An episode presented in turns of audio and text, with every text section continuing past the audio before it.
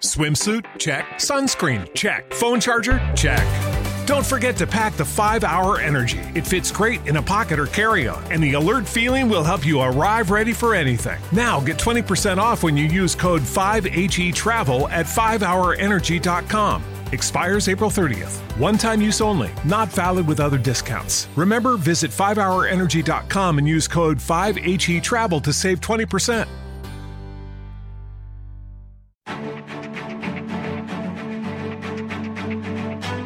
Capital Intereconomía, el consultorio.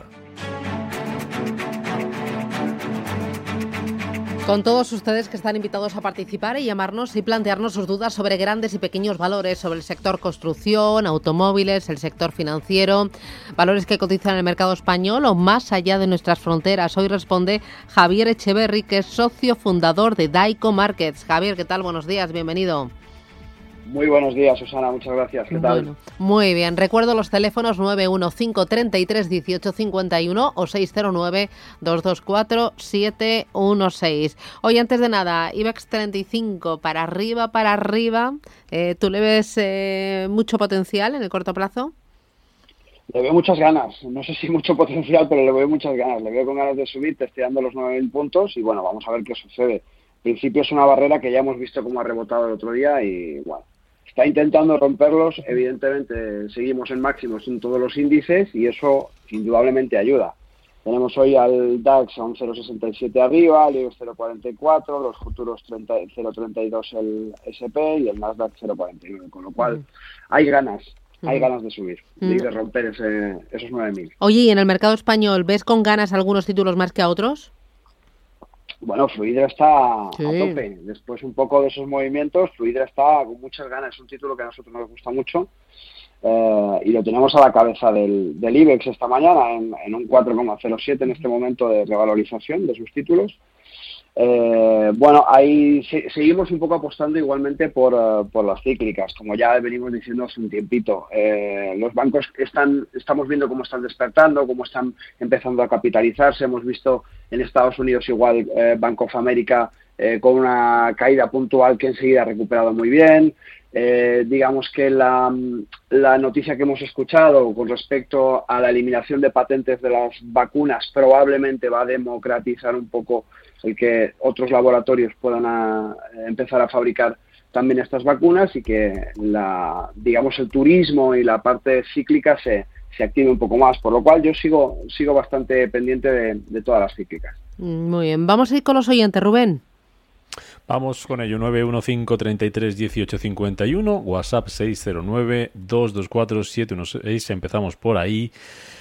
Eh, Pachi dice, eh, acabo de ponerme bajista en Bankinter, eh, Santander, en el índice IBEX, porque ya se habla mm, del temido tapering. Deme stop para IBEX hasta mañana viernes, que ya cierro todo. Vale, fenomenal. Vale, vamos a ir al IBEX directamente. Había cogido también Bank Inter, que vemos cómo, cómo va subiendo y dice que se ha puesto corto el oyente, ¿verdad? Sí, corto en IBEX, corto también estaba en Bank y Santander. Bueno, vamos a buscarle esos eh, soportes que nos está preguntando. Ahora mismo estamos en la zona, como decíamos, de 9.000, en concreto 9.007. Tenemos el primer soporte en los, eh, por supuesto, 9.000, que es el, es el punto estratégico, digamos, eh, con el doble cero que todos conocemos que psicológicamente ayuda. Además tenemos un parón ahí con un fractal.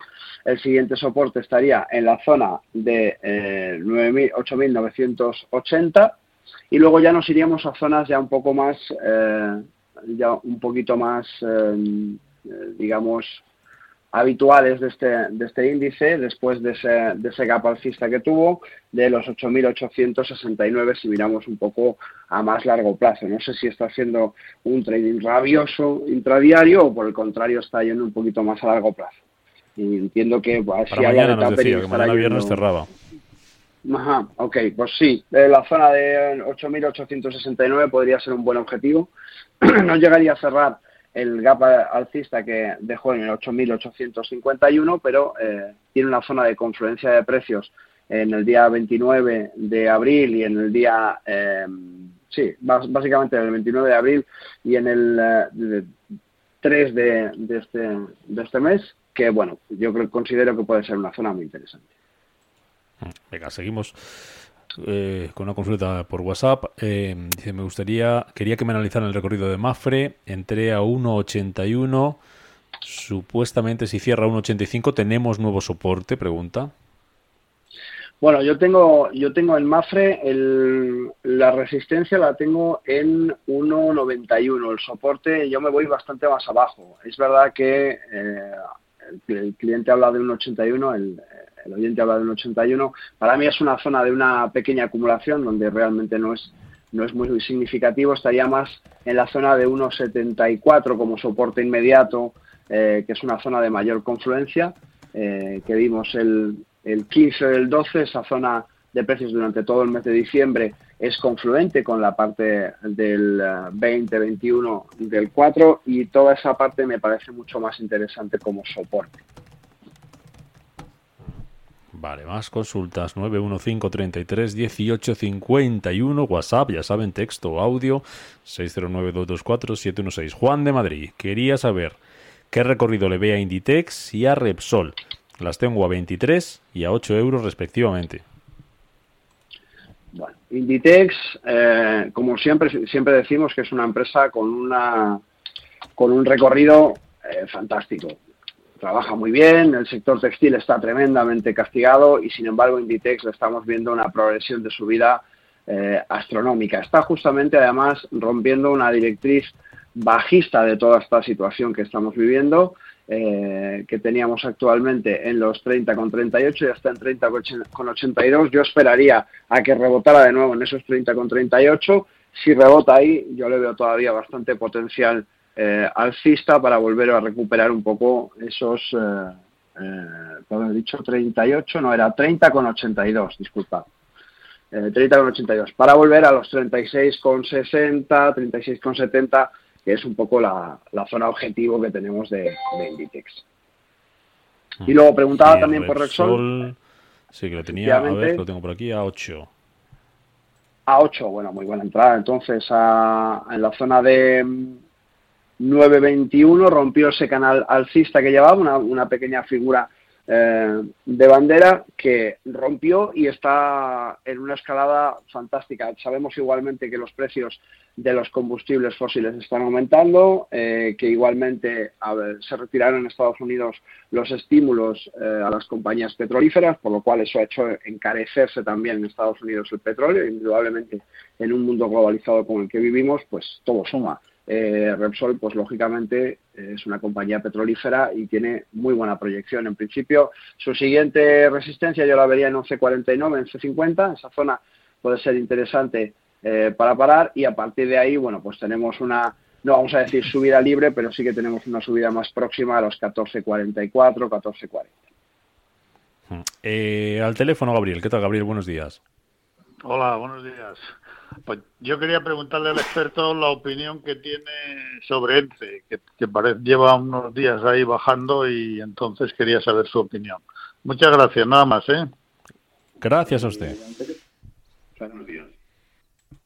Como dice el oyente, ha bajado de 4.47 a 3.52, tiene ese movimiento bajista, eh, tiene, un, tiene una recuperación que tenemos que ver si va a mantener después de un movimiento bajista importante que va desde 2018, eh, desde septiembre de 2018 hasta eh, octubre de 2020. Tenemos una tendencia bajista claramente eh, acuciada y vemos la ruptura en la zona aproximadamente de los 3.17. Esa zona que ya ha roto y que ha superado hasta los 4.92 podría suponerle de nuevo ese rebote y ese throwback que está esperando eh, todos los inversores de esta compañía para llegar de nuevo como mínimo a la zona donde eh, se dio la vuelta en 4.45, con lo cual eh, no, yo no estaría demasiado preocupado si no rompiese, como decimos, la zona de los 3.25, 3.20. Em, vamos con una nota de voz. Hola, buenos días. Mira, soy Andrés de Madrid. Quería hacer una pregunta al analista. Quería saber el Santander, si tiene recorrido hasta 380, que es como tengo compradas. Y me imagino que todavía quedará un tiempo. Y también quería preguntar si es el momento de entrar en IAG. Muchas gracias por el programa y muy buenos días. Pues vamos con ello. Fenómeno. Bueno, Santander, eh, como decíamos anteriormente, los bancos estamos, eh, estamos muy positivos, vemos una recuperación importante, también vemos esa ruptura que ha hecho de la directriz bajista en torno a eh, febrero de este año, donde hemos visto esa ruptura y esa recuperación con el rebote correspondiente en el Slovak sobre el día 13, día 14 de abril. Desde luego, hasta 4.80 decía el cliente que estaba esperando. Sí, eso creo, eso, eso creo. No ha apuntado, la, Bueno, en cualquier caso, para, para, para orientarlo un poquito mejor, tenemos a 3,80 una resistencia importante, una zona importante que debería superar. Hasta esa zona yo le veo también una subida bastante tranquila. Es verdad que ahora mismo estamos justamente en una zona de confluencia de precios, en una acumulación de papel que ha habido anteriormente en la zona de 3.33, 3.35 y si supera esa zona sin problema lo vamos a ver en los 3.80. Eh, su siguiente resistencia 4.84, perdón, 48, 4.50. Mm, preguntaba también si era un momento, creo, para entrar en IAG. Sí, bueno, IAG está en la zona de máximos en este momento. Eh, sabemos que no está en el mejor momento eh, el sector concretamente y próximo a esta zona de máximos yo sería algo que no me plantearía eh, directamente entrar. No digo que no tenga posibilidad de ganancia, pero sí que la posibilidad de pérdida es muy superior a la posibilidad de ganancia. Por tanto, si hay cualquier tipo de eh, movimiento, va a ser complicado que supere eh, el punto en el que está y, por tanto, bueno, pues yo creo que su idea, su, su opción es mejor esperar a un, a un rebote más próximo. Mm, más consultas a través del WhatsApp 609-224-716. Dos valores estadounidenses los vamos a dejar, si te parece, para después del boletín. Los vamos eh, buscando. Eh, nos pregunta este oyente cómo va a entrar en Energy Fuels. Nos da un ticker. Lo que pasa es que yo tengo tengo otro. Nos da un ticker que es 4Us, eh, pero Energy Fuels lo estaba buscando por aquí antes. Ahora sí no te lo, te lo recuerdo. Es EFR, el que me sale a mí, Energy Fuels. Ese es uno de los valores que nos pregunta el oyente. Y el otro es Peabody Energy y nos pregunta soportes y resistencias. Como digo, si te parece, le respondemos Javier eh, para estos dos valores, Energy Fuels y Peabody, soportes y resistencias. Y seguimos después de las noticias tranquilamente respondiendo a nuestros oyentes. Les recuerdo los teléfonos 915331851 609 224 Soy con Javier Echeverry, socio y fundador de Daico Markets. Javier, hasta dentro de un ratito. Hasta arriba mismo. Capital Intereconomía, el consultorio.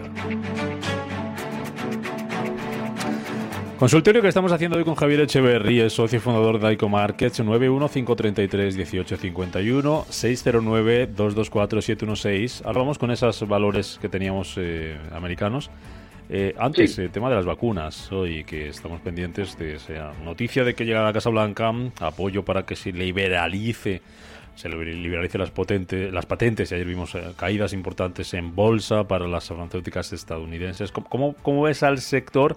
Preguntan en concreto a través del WhatsApp por Rick Joffre. Aprovecho la pregunta de Rick Joffre y, me cuentas algo sobre el sector.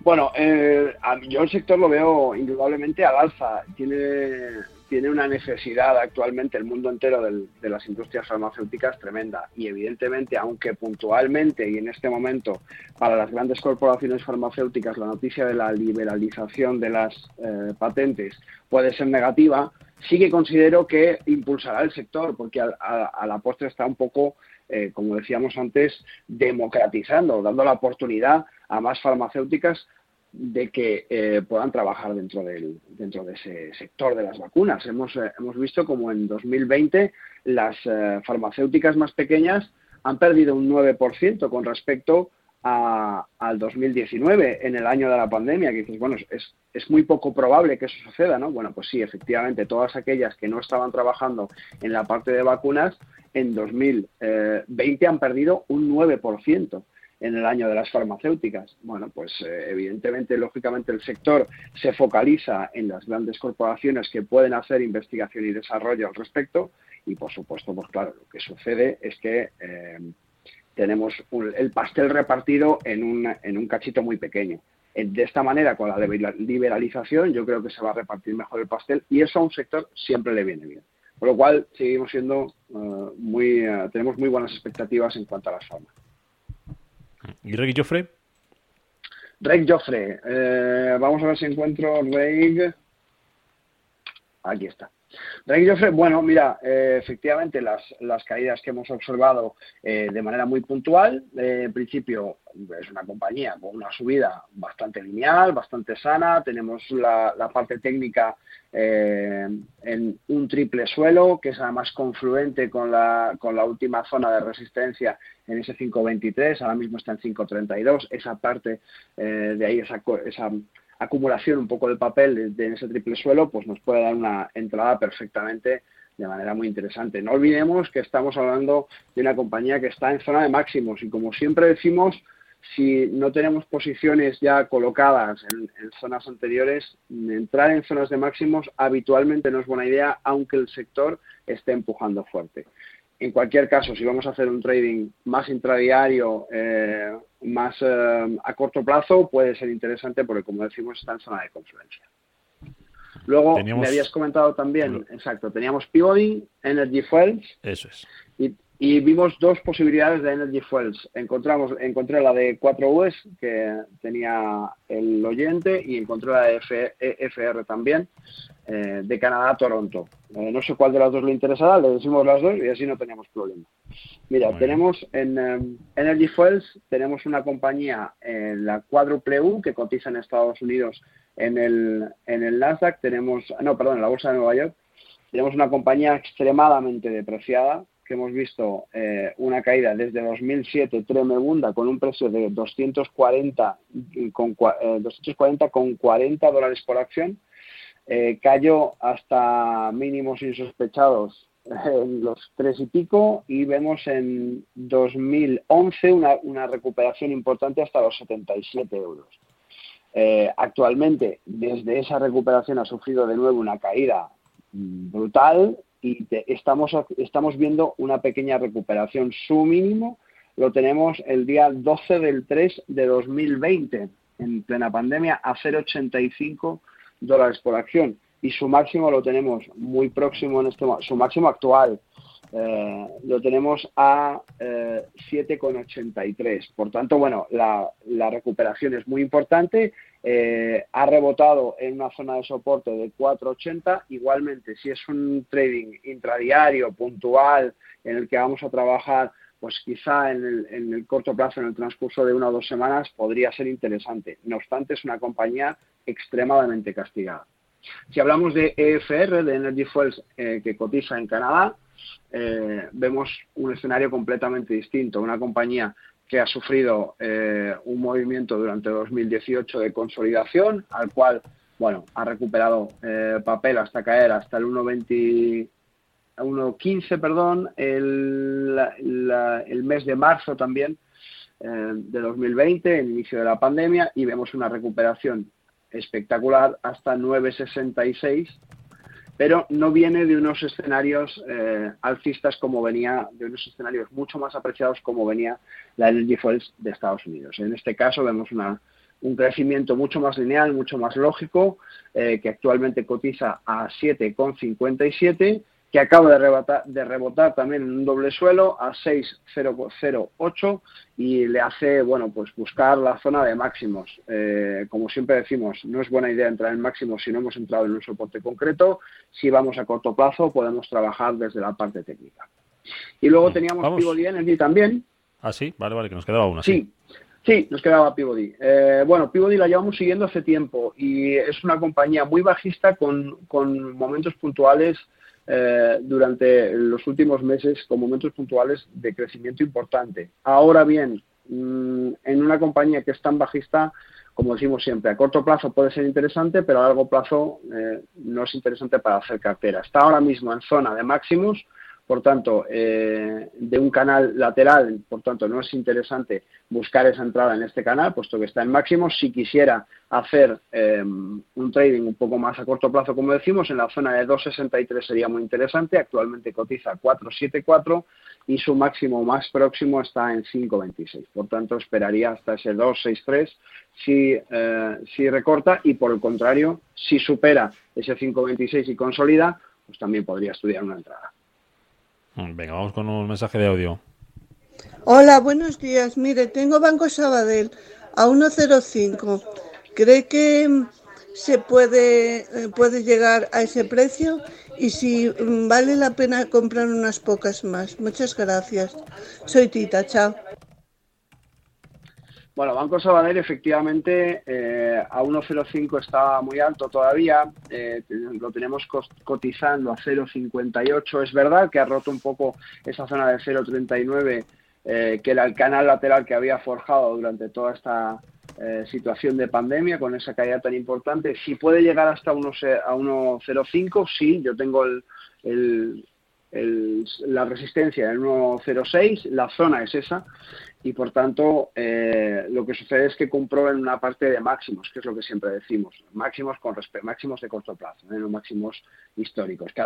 siempre que hablamos de máximos parece que son históricos, no, hay otro tipo de máximos también. Eh, bueno, si es buen momento para comprar, desde luego está muy bien de precio. Eh, y, por, y, además esta forma parte de la banca que le esperamos una recuperación importante. Por tanto, yo creo que sí que es buen momento para comprar. Tendría que valorar un poco su cartera y ver qué ponderación tiene en las distintas cíclicas para diversificar correctamente el capital. Pero sí, por supuesto, eh, está bien de precio y tiene una proyección hasta 1.05, 1.06 mm, perfectamente. Un mensaje de WhatsApp, mensaje de texto en este caso. Análisis rápido sobre Abengoa, Prisa y Día. Manuel de Soria. Abengoa, Prisa y Día. Vamos rapidillo con ello. Prisa y día. Vamos con prisa.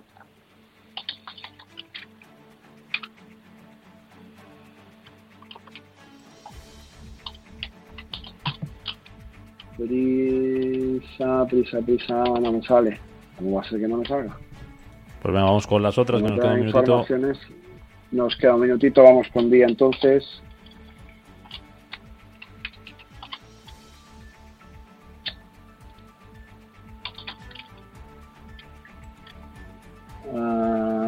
Encuentras por ahí o pues, a prisa o día? A ver si podemos decir alguna. Pues, ¿Ninguna de las tres? Sinceramente, ninguna de las tres, no me da tiempo. Vaya, bueno, pues nada. Que nos escriban, que nos escriban a info arroba y les enviamos, por supuesto, sin ningún problema la información. Estupendo. Perfecto. Javier pues, Echeverri, socio fundador de ICO Markets. Mil gracias, Javier, cuídate. Gracias. Gracias, a vosotros, muchísimas gracias.